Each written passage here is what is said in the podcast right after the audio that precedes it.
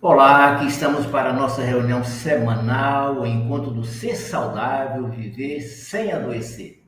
Essa é condição que nós tanto desejamos e que é tão possível que alcancemos a partir do conhecimento, a partir da aplicação em nossa vida, daquilo que é o mais fundamental para determinar a nossa saúde, os cuidados que nós dispensamos para o nosso organismo a maneira como cuidamos do nosso corpo.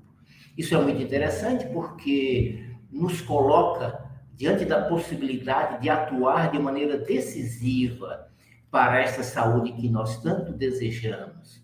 Isso confere uma responsabilidade muito grande, sim, e vocês já aprenderam que a doença não é azar nem fatalidade, assim como a saúde não é sorte, e desta forma fica uh, enfatizada essa importância das nossas ações, dos nossos atos, dos nossos hábitos de vida, dos nossos costumes na determinação da saúde que temos, das doenças que desenvolvemos ao longo da vida.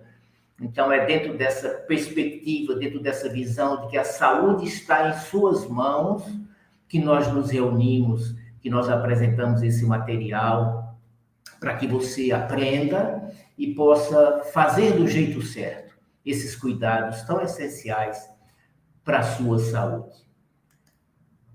Hoje o tema é por que e como beber água para ter saúde.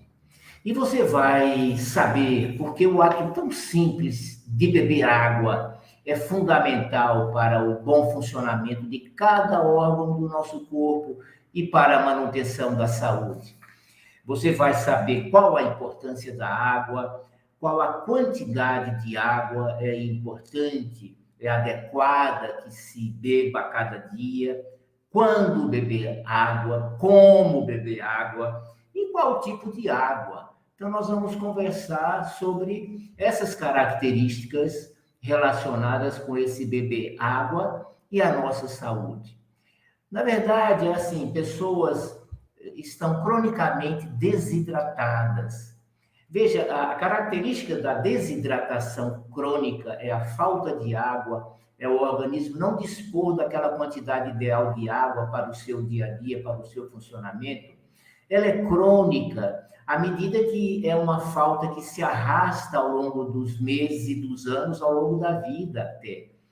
É diferente da desidratação aguda, que é aquela perda rápida de água, fruto de alguma situação excepcional, de uma doença que determina vômitos, diarreia, em que a pessoa perde muito líquido e não consegue repor, e entra nesse estado chamado de desidratação aguda, que é um estado de emergência, que precisa de uma reposição rápida, muitas vezes até através da reposição venosa. Mas nós estamos falando aqui, quando a gente fala dessa, desse beber água no dia a dia, e tem relação com essa desidratação crônica, que é essa falta permanente, continuada a longo prazo, que não determina um risco imediato de morte, mas que compromete o funcionamento do organismo e a saúde.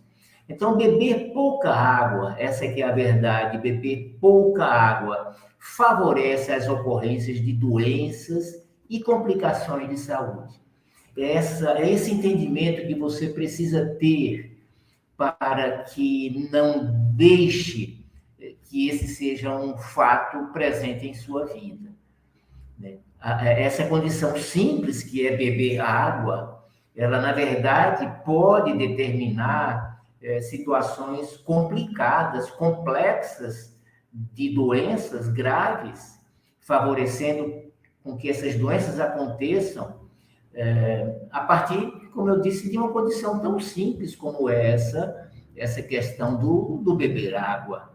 Então, a, a, a, o objetivo é, é alertar, é chamar atenção para que você não incorra nesse risco e aí eu insisto em dizer, e faço questão de repetir até a exaustão, que são práticas simples de hábitos de vida que determinam a saúde e as doenças, são os hábitos de vida.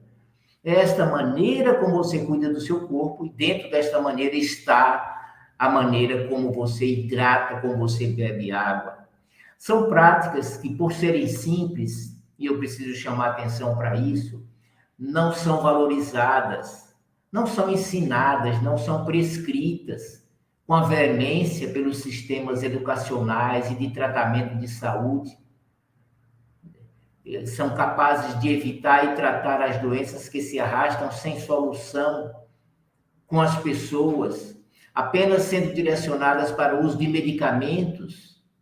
Então vejam que essa orientação simples, porém decisiva, de manter o corpo bem hidratado, ela, como eu disse, é pouco valorizado, ela não é feita, essa, esse ensinamento não é transmitido.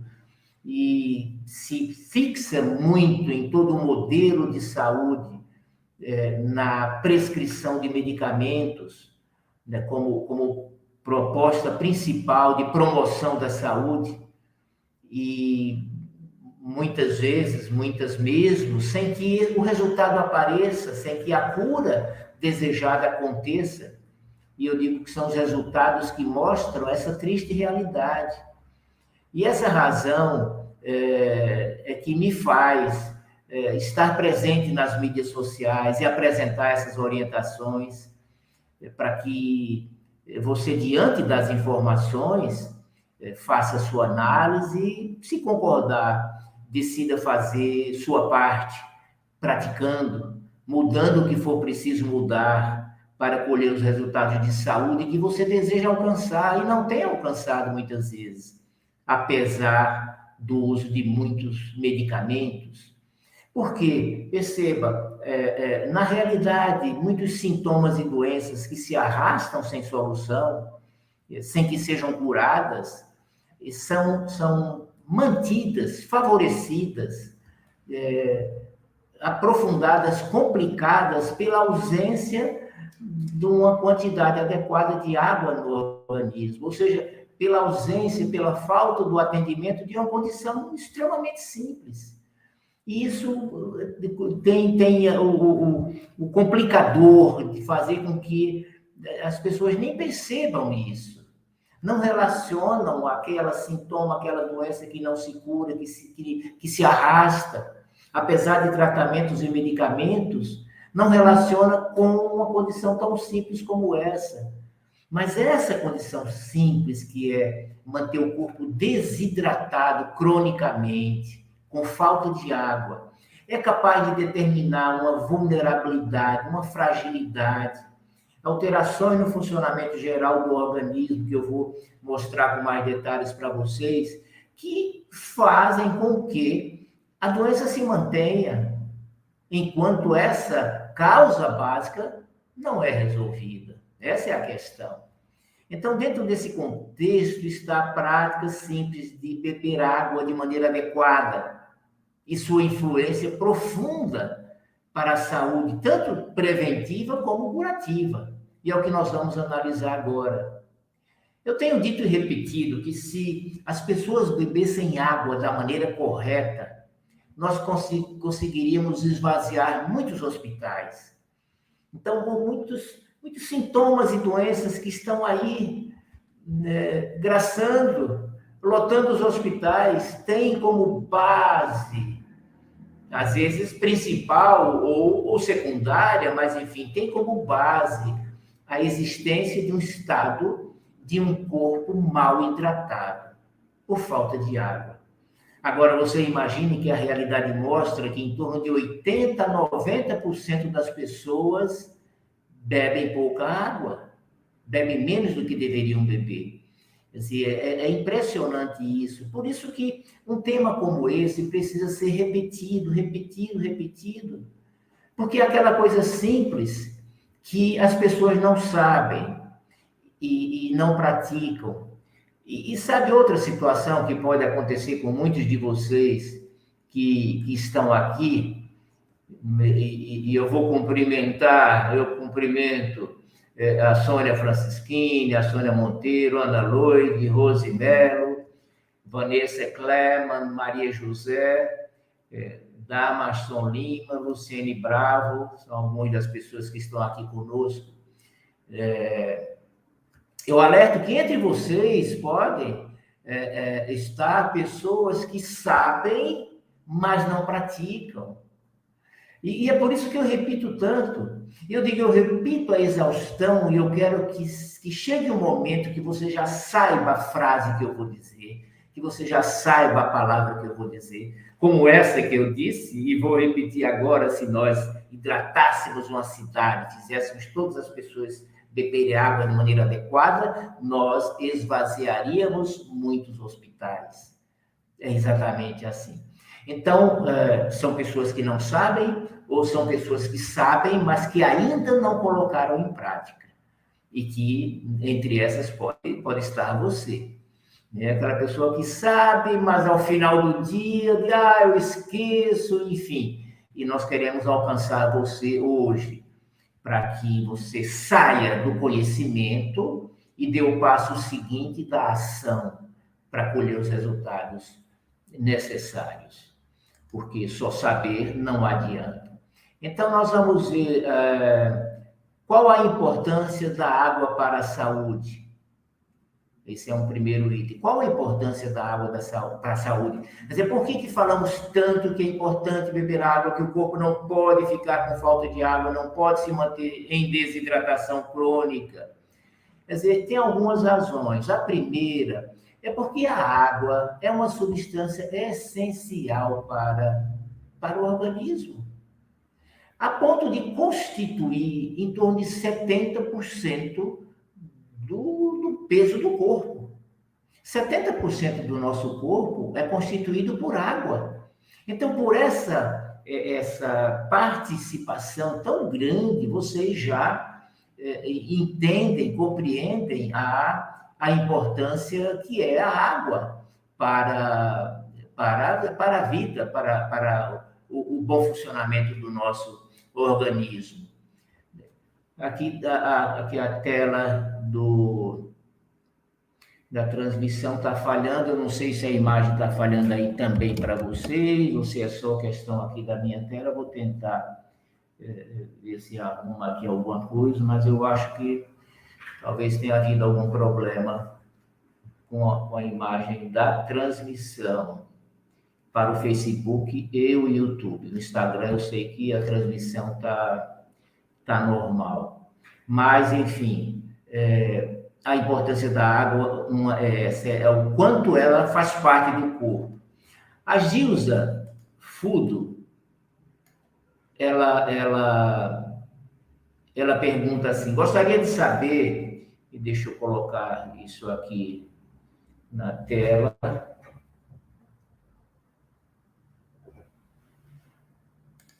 A Gilza Fudo, ela gostaria de saber a percentagem de água de acordo com o peso. Então é essa, Gilza. 70% do nosso peso é água.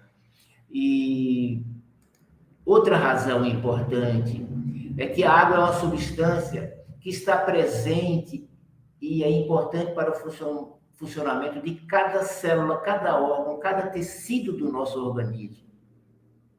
Para tudo, célula, órgão, sistema, tecido, sistema, o organismo como um todo. Veja alguns exemplos, para você ter ideia. É, o tecido muscular. O nosso músculo, primeiro, nele, nos nossos músculos estão 50, metade da água do nosso corpo está nos músculos. E qual a importância disso? É a presença da água nos músculos que confere a elasticidade tão essencial para a função dos músculos é, a flexibilidade, a, inclusive a força, o equilíbrio, a coordenação. Então, as funções que são tão fundamentais exercidas pelos músculos dependem da presença de água no músculo. Imagine um músculo com pouca água, o que seria um músculo desidratado, é um músculo seco, que perde elasticidade, que perde flexibilidade, consequentemente compromete a força, compromete a coordenação, compromete o equilíbrio. Então, o músculo tem uma dependência total da presença adequada de água. É, o coração, olha que coisa impressionante. O coração que é um músculo, vocês sabem disso. Nosso coração, a base constituinte, o tecido constituinte do coração é músculo. E que tem também essa dependência de água para ter flexibilidade, para fazer o seu movimento de contração e expansão, que é, é, é o exercício básico do coração da sístole, a contração e a diástole, o relaxamento, para com isso favorecer a distribuição, a circulação do sangue em todo o organismo. Vejam que essa função muscular do músculo cardíaco depende do estado de hidratação. Então, um organismo mal hidratado significa também um coração mal hidratado, um músculo do coração mal hidratado, com, portanto, dificuldade de de função de, dessa contratilidade tão essencial para o seu funcionamento, mas também é, comprometendo essa, essa distribuição do sangue, essa contração, vai comprometer o quê? A circulação do sangue, compromete a oxigenação, que é através do, da circulação que acontece, compromete a nutrição, que é através da circulação que os nutrientes são distribuídos, compromete, portanto, a vitalidade, compromete a desintoxicação que acontece pelo sangue é, circulando e eliminando as toxinas, pegando as toxinas dos tecidos, das células e levando para a eliminação. Favorece é, o aumento da pressão arterial, porque já, já vou adiantar, é claro, se a pessoa bebe pouca água, o sangue é mais viscoso. Sendo mais viscoso, ele circula com mais dificuldade. A necessidade da pressão arterial aumentar para manter a circulação necessária do organismo. Então, veja que compromete a pressão arterial, favorece a formação das placas que vão é, é, das placas nos vasos que vão provocar eh, os acidentes vasculares cerebrais, o infarto agudo do miocárdio. Vejam como essa, essa questão da água ela, ela, ela vai até comprometimentos extremamente sérios. Então, uma pessoa que já tem as suas limitações, suas dificuldades cardiocirculatórias, e são tantas que tem, e que além disso se mantém é, mal hidratadas, com sangue viscoso, vejam quanto de risco elas se expõem. E que, ao contrário, à medida que, que se hidratam em abundância, como nós vamos mostrar, eliminam esses riscos, diminui a possibilidade de que esses, esses acidentes é, é fatais aconteçam. Né? Para o cérebro, o cérebro uh, influi o estado de hidratação do cérebro, é, e, e, o nosso cérebro é em torno de 85% de água. Veja que coisa impressionante. 85% do cérebro é água. Assim como 85% do coração é água. Então, faltando água no cérebro de maneira adequada, um cérebro mal hidratado, isso vai comprometer o humor, a memória, a disposição, o, o sentido de orientação na vida, é, o estado de alerta, de ânimo. É, há, há uma ação analgésica que é evitada pela presença de água. Então, o cérebro mal hidratado mais facilmente é, apresenta dores de cabeça, crises de enxaqueca. Mas veja, inclusive, esses aspectos comportamentais. E aí, é, o Fábio Irai, ele, ele pergunta, né, a falta de água pode levar a confusão mental e falhas na memória? Sim, Fábio, absolutamente. Isso é muito conhecido e, e até falado com relação aos idosos, porque as pessoas idosas mais facilmente é, bebem pouca água elas, elas têm mais dificuldade de beber água. Então, esse, esse costume de não beber água ao longo da vida, é, mais provavelmente se mantém na pessoa idosa, com esses costumes já arraigados, mais difíceis de serem é, substituídos, evitados e mudados. Então, existe muita situação, como você diz, de, de, de, de confusão mental, de desorientação, problemas maiores de memória, é fruto da falta de água no organismo. E quando se trata do idoso, a tendência é se dizer, ah, é da idade, esse problema é, é por conta da idade. E, e, muitas vezes não é, é fruto de uma, de uma complicação que, na verdade, não deveria existir, que é a falta de água. E tanto é que quando se consegue hidratar bem essas pessoas idosas, a mudança é rápida e é, e é muito visível, muito perceptível nessa condição toda de comportamento e de estado de alerta e de orientação. Os pulmões, a falta de água no pulmão favorece as inflamações em toda a árvore respiratória, desde as chamadas vias aéreas superiores, desde o nariz. Vocês todos sabem o que é um nariz seco, uma narina seca, uma narina seca, o quanto isso incomoda. E aí, isso acontecendo em toda via respiratória e vai até faringe, depois é, é, é, traqueia, laringe, traqueia, brônquios. Então, esses órgãos, essas vias respiratórias secas, desidratadas, é, favorece a instalação de inflamações, que por sua vez favorece a instalação das infecções, além de gerar um grande desconforto. Com relação aos rins, a concentração da urina fica aumentada, fica uma urina mais forte, como se diz, né?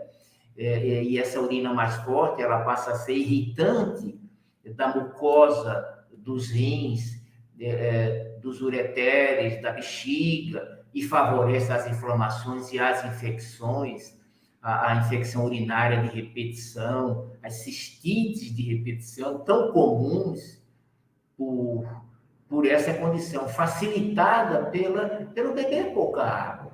Tanto é que essas pessoas que têm infecções de repetição, infecções urinárias de repetição, à medida que a gente aumenta a ingesta de água, é, é, essa é uma providência que muitas vezes só ela resolve. A pessoa deixa de ter essas infecções de repetição, que vive tendo, sofrendo e tratando com antibióticos e drogas mais, mais pesadas. Então, favorece a formação dos cálculos das pedras nos rins, uma urina mais concentrada. Vejam que é, é, é um comprometimento, muito amplo. As articulações, isso é, é, é, é impressionante, porque as articulações, elas primeiro, elas são lubrificadas é, para que não haja o atrito de, de, dos ossos que gere desgaste.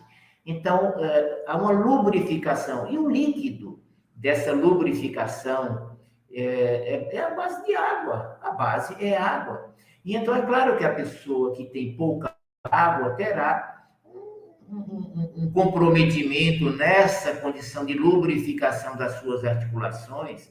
E mais grave, nas articulações, os ossos que, que se articulam, a parte dos ossos que se articulam, a cabeça óssea, é revestida por uma cartilagem que funciona como um amortecedor. É uma camada elástica que tem essa função de proteger, de amortecer esse impacto. É, e essa camada de cartilagem, ela tem essa elasticidade conferida pelo teor de água. Então, uma pessoa que bebe pouca água, essa cartilagem vai diminuindo, vai afinando, vai perdendo o seu volume, vai deixando de ter ação protetora da articulação.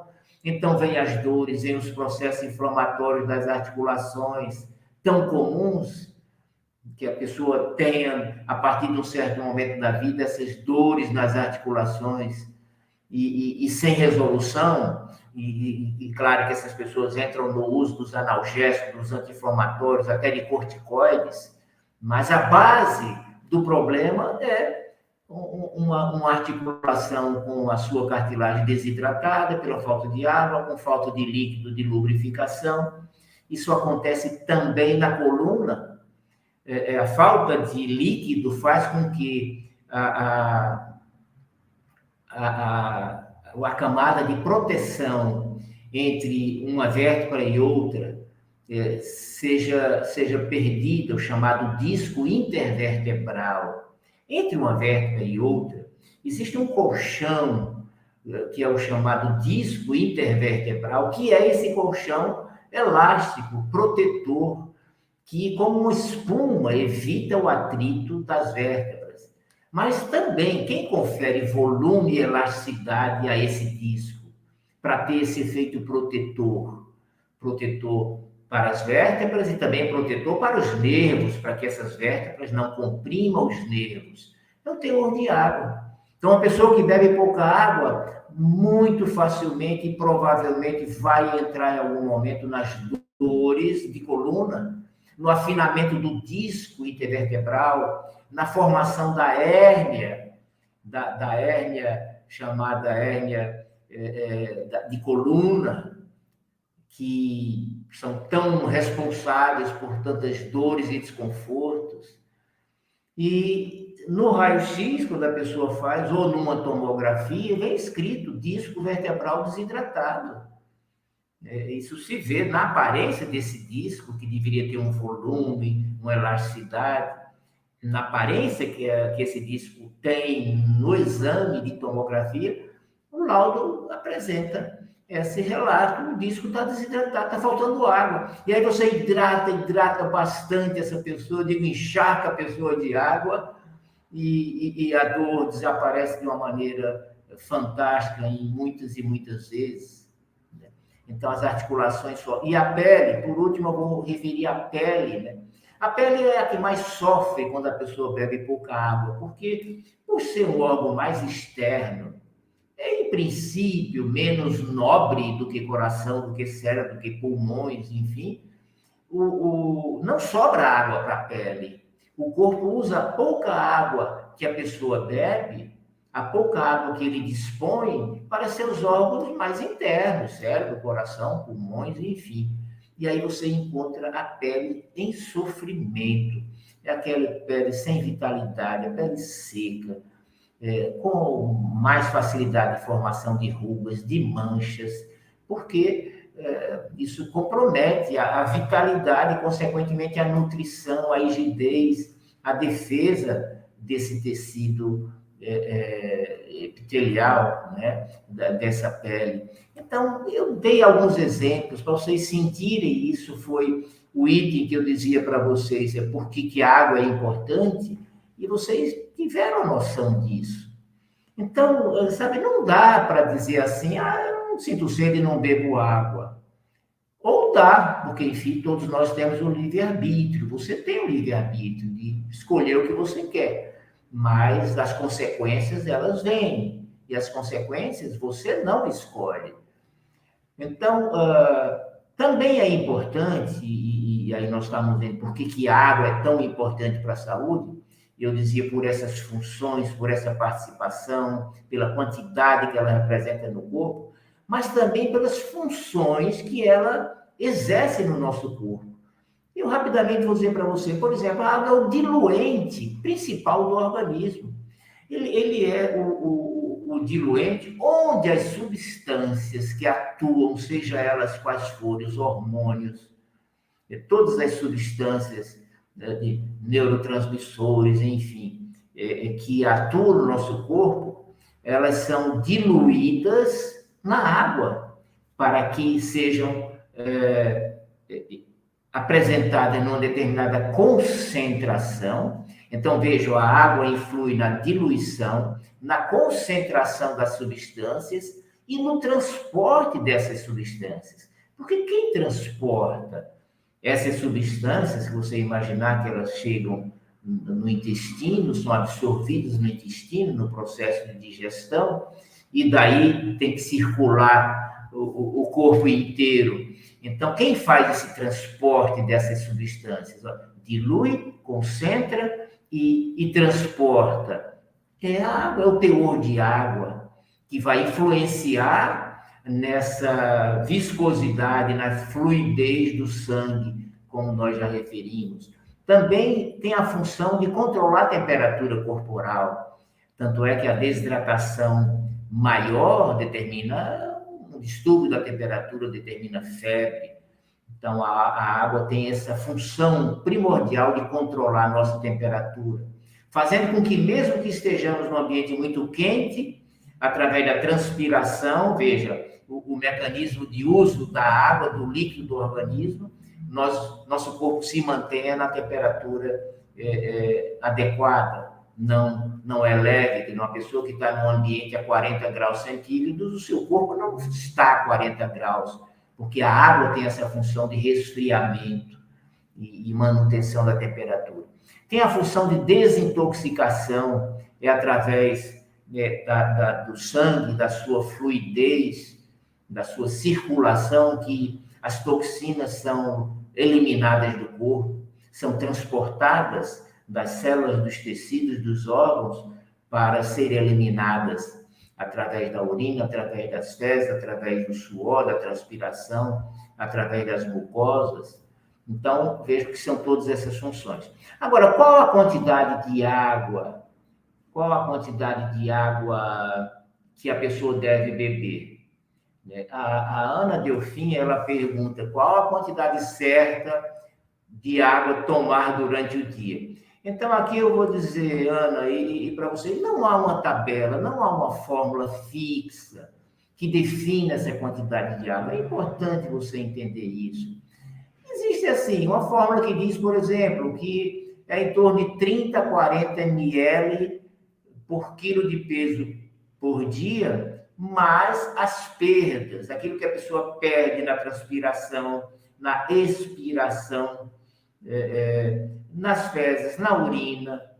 É, mas esses fatores é, que são variáveis, essas variáveis, elas, elas são muito é, é, imprevisíveis, não são fixas, porque depende do peso da pessoa, da temperatura do ambiente, depende da composição do corpo, se é um corpo que tem mais gordura ou se tem mais músculo, depende é, da atividade física, do esforço que a pessoa faz.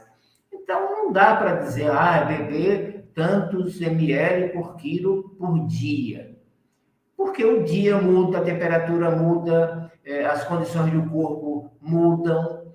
Então, não há essa regra. Eu não adoto isso e não tem nenhuma fundamentação prática. E aí, a, a a Rosângela diz: no inverno tomo menos água. É, sim, é, acontece. Vamos, vamos, pensar assim, né? Que no inverno a pessoa transpira menos, perde menos, precisaria de menos água.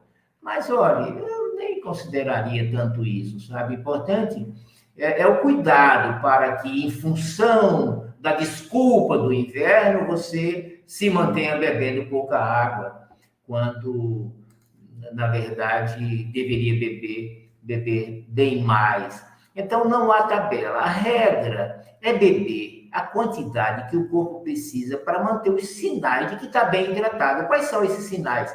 É a urina abundante, clara e sem odor forte.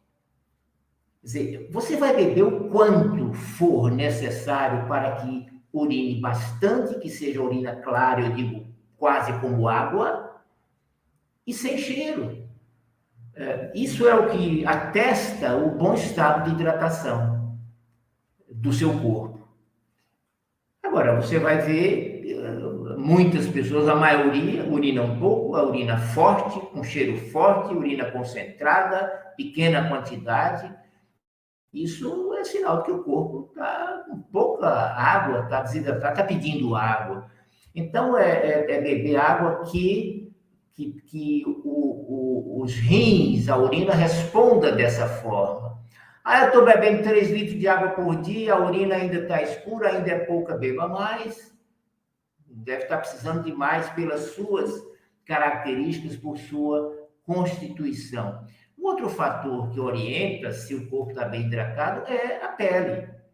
É você uh, uh, uh, ter uma pele bem hidratada, com elasticidade, uma aparência de boa vitalidade. Então, a, a condição da pele, especialmente a elasticidade, que quem confere a elasticidade e você pode fazer uma pinça na pele do abdômen, por exemplo, e, e a elasticidade ideal, quando você solta, ela rapidamente volta para o, o seu estado inicial. Então, é, é, o estado da pele também é, é, é um parâmetro para você saber se está bem hidratado. Agora, para falar numa quantidade, a gente diz assim, é, eu digo em torno de 3 a 5 litros por dia. De 3 a 5 litros por dia. E veja, até nem é certo a gente dizer assim, ah, beber muita água, porque isso não é muito, isso é o normal. As pessoas é que bebem pouca água. Então, certo seria dizer, olha, beba a quantidade de água adequada, que é bem mais do que as pessoas pensam e tomam, pensam e bebem. Mas não é que é muita, porque muita, na verdade, passa a impressão de que é em excesso, que é em demasia, que é, que é uma quantidade que é prejudicial, que é além do necessário, e não é. Então, olha, eu diria para a grande maioria das pessoas, 3 a 5 litros por dia, claro que principalmente aquelas pessoas maiores, de mais atividade, com um corpo maior, tem, tem, tem uma área maior para ser hidratada, tem mais, mais tecido para receber água. Então, é claro que uma pessoa maior, de mais peso, não vai beber a mesma quantidade de água que uma pessoa que é menor, que é pequena, que é um tipo magra. Isso é óbvio, isso é lógico. Então, não dá para você dizer, ah, beber dois litros de água por dia. Mas para quem? É, beber aquela quantidade que, como eu disse, que mantém a sua urina bastante clara, sem cheiro, e beber uma quantidade, eu digo, que sobra. Porque na hora que sobra, seu corpo joga fora. Não tem, não tem nenhum problema. Seu corpo elimina o excesso. Mas na hora que falta, desarruma todo o seu organismo. É... Agora, eu, eu vou falar, dar uma ideia, como distribuir essa água né, a, no corpo, né? E aí o, o, o Luiz Comoda ele diz assim, né? O Luiz Comoda ele pergunta, ele comenta: existe a recomendação de beber água em pequenos goles ao longo do dia. Mas tomar em poucos e maiores goles não é melhor do que não tomar a quantidade ideal? Claro. Eu não, não, não, não conheço essa, essa recomendação de, de, de tomar em pequenos goles ao longo do dia. Eu até vou aproveitar para comentar aqui, eh, eh, como foi bom você falar isso aí, que muitas pessoas se eh, enganam, se iludem nesses pequenos goles ao longo do dia. É aquela pessoa que pega uma garrafinha de 500 ml, de vez em quando dá um golinho e passa quase o dia inteiro numa garrafinha, achando que está tomando bastante água, porque está sempre colocando água na boca, está mantendo a boca úmida, e isso é um fator de, de engano, de fazer com que a pessoa, na verdade, não beba a quantidade que seja necessário. Então, o que eu recomendo é, é uma sugestão. Porque o, a, a, grande questão é essa, é, é você praticar essa recomendação de beber bastante água. Então, hoje, eu gostaria que vocês saíssem daqui com essa, essa determinação né? Eu sei que preciso beber bastante água, eu vou beber bastante água e vou usar este método para beber bastante água. Para não ficar nessa história, ah, eu sei, é importante, mas eu esqueço. Enfim, é montar um esquema, uma rotina, que pode ser alguma coisa, assim, de você é, é, beber quase que de uma em uma hora, ao longo do dia. Mas veja, não se bebe líquido durante refeição. Então, você separa uma hora antes, meia hora antes já é suficiente. E recomeça uma hora depois. Então, você só não vai tomar nesse período entre as refeições, meia hora antes e uma hora depois. O restante das horas, você vai distribuir esse beber água, que pode ser de uma em uma hora. Então, por exemplo, você pode fazer assim: você beber é, uma água logo de manhã cedo, quando acorda, digamos que seja seis horas da manhã, ou até na madrugada, se você acorda na madrugada, logo de manhã, beba, beba água. E aí, digamos que aí pelas sete horas você vai fazer o seu de jejum. Então, se você bebeu água aí pelas seis, às sete você vai tomar o seu café da manhã. Aí você tem para beber água ao longo do dia. Bebe água às 8, às 9, às 10, às 11. E aí você para de beber, porque vamos dizer, meio-dia você vai almoçar. E recomeça uma hora. Então você vai recomeçar e vai beber às 13, às 14, às 15, 16, 17, 18, porque às 19 você vai jantar mais ou menos nesse, nesse esquema e você vai fazer o seu, vai adaptar para os seus horários, mas é dentro desse formato. Aqui eu citei para vocês 10 momentos que você vai beber água, que é 6, 8, 9, 10, 11, 13, 14, 15, 16, 17, 18. E você encerrando esse beber água às 18 horas. Dá 10 horários para você beber água. Se você pensar que de cada vez você tome 300 ml de água, que é um copo pequeno de água, você estaria tomando 3 litros.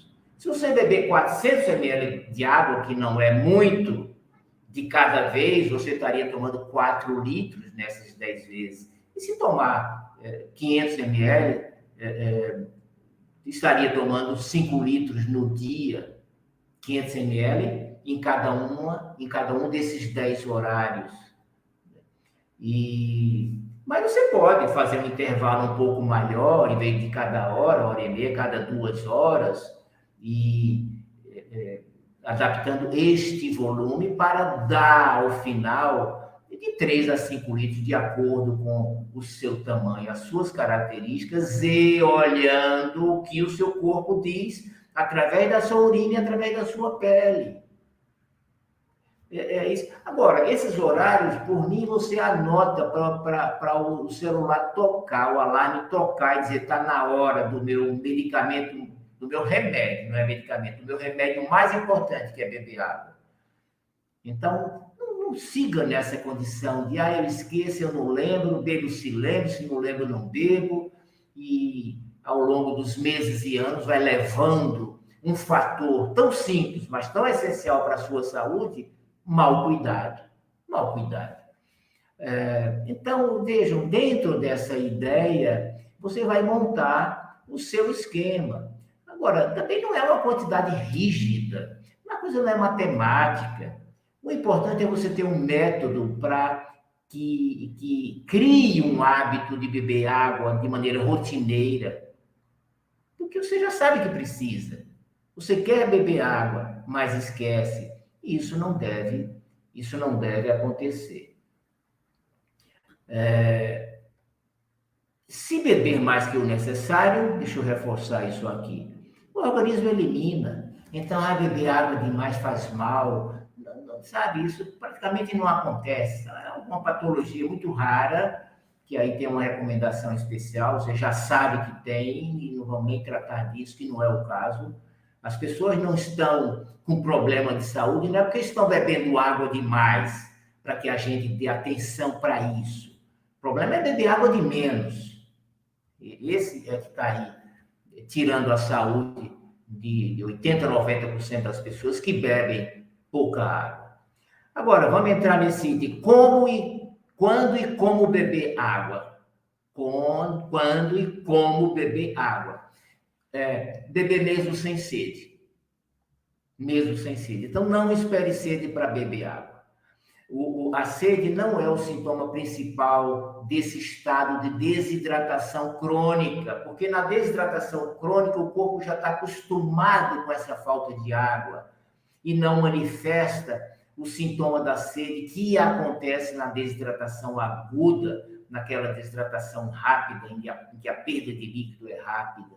Então não espere sede. O fato de você não ter sede não significa que você não precisa e que você não deve beber água. E a maioria diz isso, ah, eu não sinto sede. Então, essa é uma regra fundamental. Não vai sentir sede, eu vou beber mesmo sem sede. E é claro que no tempo frio, menos ainda você vai sentir essa necessidade.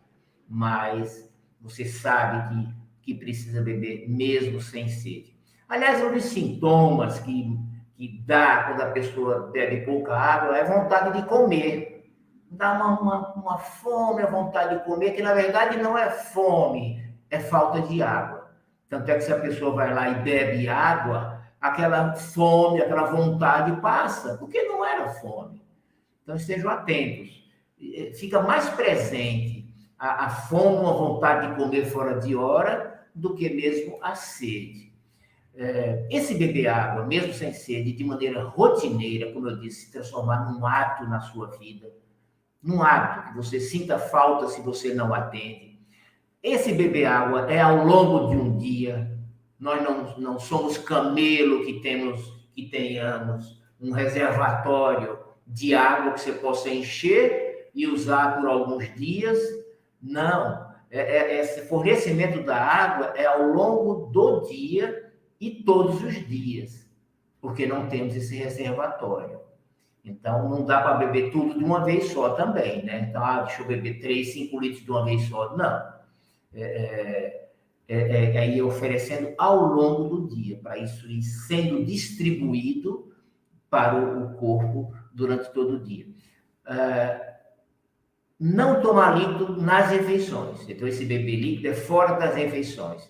Bebe até meia hora antes da refeição e recomeça depois de uma a duas horas depois da refeição.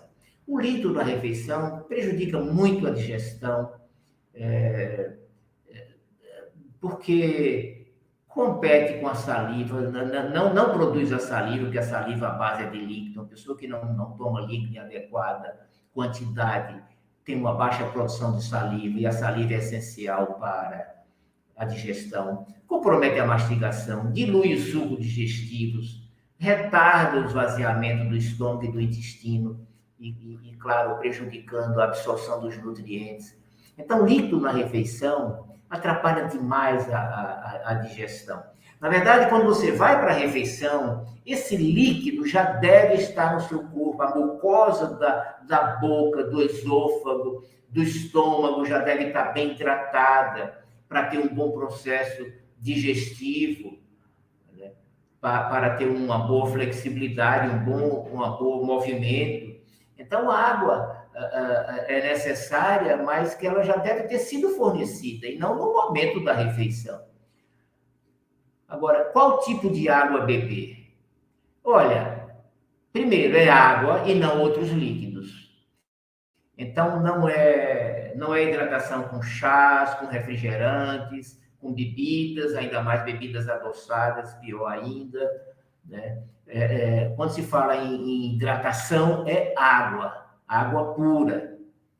Água pura. A, a, a Miriam Brandão, ela pergunta, ela diz: Eu não consigo tomar muita água. Qual a dica para eu ter essa vontade? Suco natural substitui um pouco a água, então já, já respondi: não, não, não é suco, é, é água, água pura mesmo, né? Agora, essa vontade de, de beber água, é, ela só existiria, ela, ela existe em duas situações, Miriam. Primeiro, quando a pessoa está com muita sede, que eu já expliquei que não, não é o caso, você não vai esperar por sede. A outra condição é aquela pessoa que o organismo já está acostumado a beber água e sente falta quando não bebe água. Então, na verdade, nessa fase que você está, é a determinação, é a sua decisão de beber mesmo sem sede, mesmo sem vontade. Eu não tenho vontade, mas vou beber. Afinal, né, Miriam, isso não é nenhum fim de mundo, né?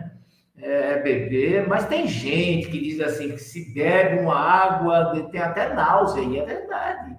E se tomar uma quantidade maior, até vomita. Isso é que o corpo está aproveitando aquela água para fazer o processo de limpeza. Isso a rigor é bom. Ah, quer vomitar? Vomita, toma água e vomita e rapidamente isso passa. Mas é a decisão, Mira, decisão de, de beber água mesmo sem sede. Fora disso, você vai seguir sem tomar é, é, essa água e sofrendo os prejuízos.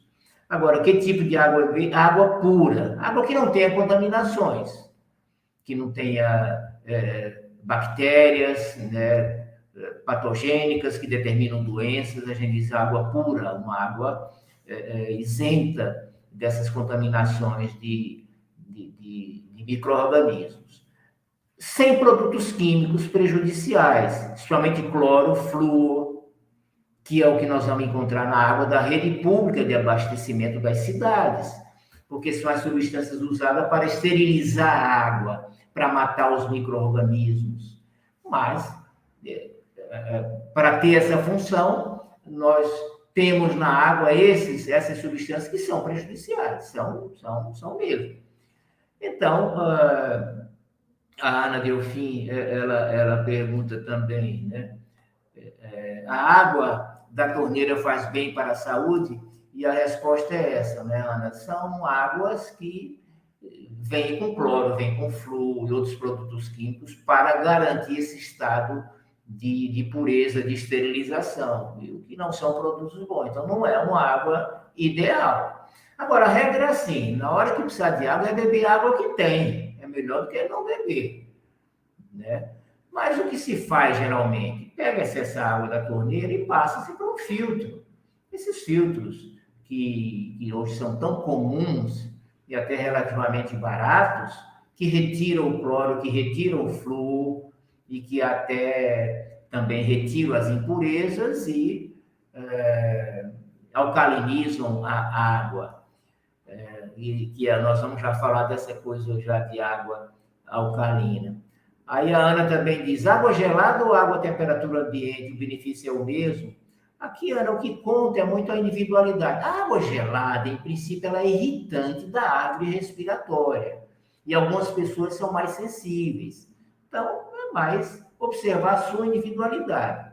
Tem aquela pessoa que está acostumada, gosta, só bebe água gelada e não sente, não tem problema nenhum. Tudo bem. Esse é o cuidado de não ser uma água gelada para aquela pessoa que eh, essa água vai irritar a sua árvore respiratória. É uma coisa assim. É... Quando você bebe muita água, aumenta a quantidade de água, é importante aumentar a quantidade de sal que você ingere, para que você tenha osmolaridade adequada no sangue, né? a concentração das substâncias em, em, em dissolução é, no, no, no, sangue, é, e, e, o componente principal é o sal. Então, o sal integral, que você vai. Que, que nós precisamos dele, não pode ser o sal refinado, mas o sal integral, que já a maioria precisa e usa muito pouco, muitos têm falta de sal, é, e que você vai acrescentar um pouco mais na sua comida, no seu prato.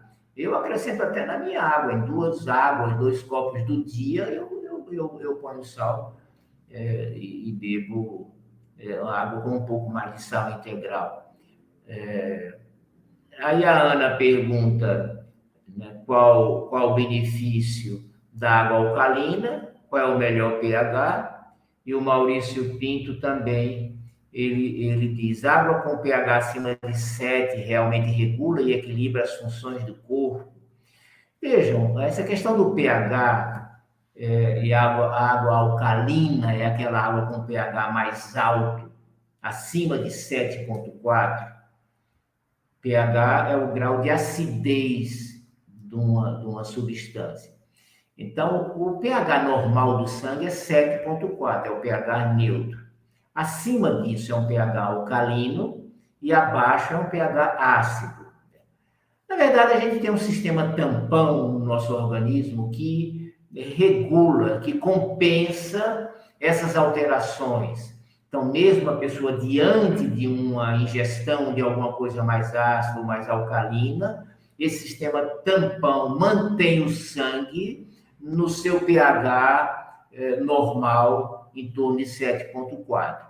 Mas, de qualquer forma, eh, se nós oferecemos demais eh, os componentes ácidos, tanto na, na, por via de água como por via de alimentos, isso pesa mais para o sistema tampão, também dificulta o aspecto local, onde essas substâncias vão atuar, no próprio intestino. Então, a alimentação que seja de componentes mais acidificantes, a própria água, isso afeta o ambiente intestinal, a flora intestinal, consequentemente a digestão, a absorção. Então, eu acho válido que se use uma água alcalina, neutra ou alcalina, para que a gente não tenha, através da água, o fornecimento desse componente ácido para o nosso corpo. é, é, é, é válido. Não é uma coisa tão essencial, mas é, é, tem fundamento. Né? Por fim, eu quero chamar a atenção para a hidratação das pessoas idosas, que essas geralmente são muito é, prejudicadas quando, quando bebem pouca água e apresentam muitas, muito, muito comprometimento, muita perda de qualidade de vida nessas áreas, tanto muscular, da força, do equilíbrio, né, da, e aí da locomoção, dos movimentos, como também da parte é, é, cerebral, né, da parte de humor, de orientação. Né, isso é, é, pode estar muito comprometido pela pouca água que o idoso bebe, e ao passo que uma boa hidratação favorece muito todas essas, essas condições. Então, por fim, eu quero que você fixe a importância da água para a sua saúde. Você crie o hábito de se manter muito bem hidratado, de maneira permanente, continuada.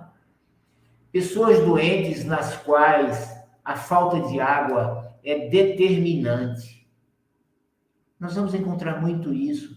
É que não há a correlação daquele sintoma, daquela doença que se arrasta, que não se cura, com a pouca água que bebe, com o estado de desidratação crônica.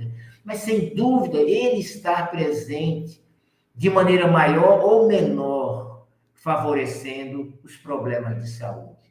Então, manter-se bem hidratado é uma providência essencial para evitar e curar as doenças, para garantir a sua qualidade de vida e a longevidade.